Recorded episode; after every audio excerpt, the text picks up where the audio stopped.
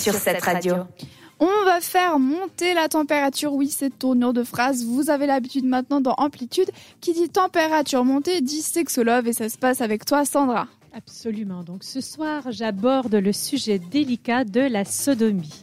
Alors, longtemps tabou ou perçu comme une pratique sexuelle contre nature, la sodomie suscite de plus en plus de curiosité, autant chez l'homme que chez la femme.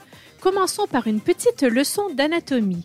Pour l'orgasme, en ce qui concerne les hommes, le plaisir anal vient de la prostate. Certains hommes vont aimer une stimulation plutôt ciblée, alors que d'autres vont apprécier de se faire caresser les fesses, le sillon fessier, puis l'anus et son pourtour. Scoop du jour, les hommes aussi ont un point, c'est le point P. No way! prostate. Et oui, il se situe sur la paroi intérieure du rectum à environ 7 cm de l'entrée de l'anus. En ce qui concerne les femmes, le plaisir provient des faisceaux nerveux du clitoris qui font comme un grand 8 à la fois autour du vagin et de l'anus. À la question est-ce que la pénétration anale fait mal?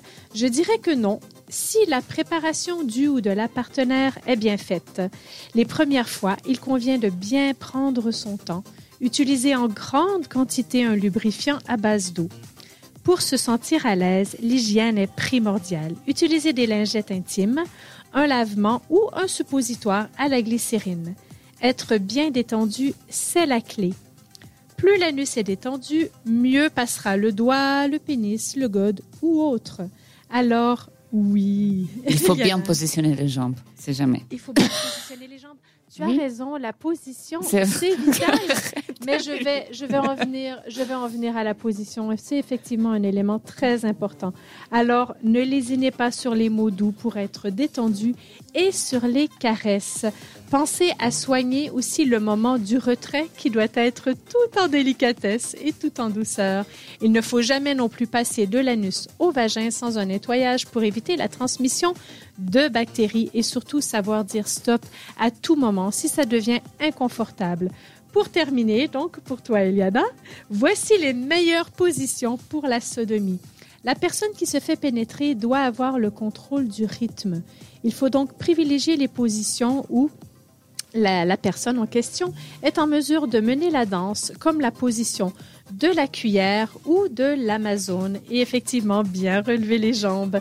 La levrette, quant à elle, est destinée aux habitués car elle permet une pénétration plus en profondeur. Alors je vous souhaite à tous et à toutes plaisir, douceur, orgasme, tout en pensant toujours à vous protéger. C'est le sexe à tous et à toutes. Merci beaucoup Sandra. Et oui, sur cette radio, on parle sans tabou de plein de sujets. Pour d'autres astuces, je vous invite à aller réécouter nos podcasts sur cette radio.ch. On est encore ensemble jusqu'à 21h. Merci beaucoup de nous avoir choisis. Vous écoutez cette radio. Participe à l'émission Écris-nous sur WhatsApp. au 078 700 4567.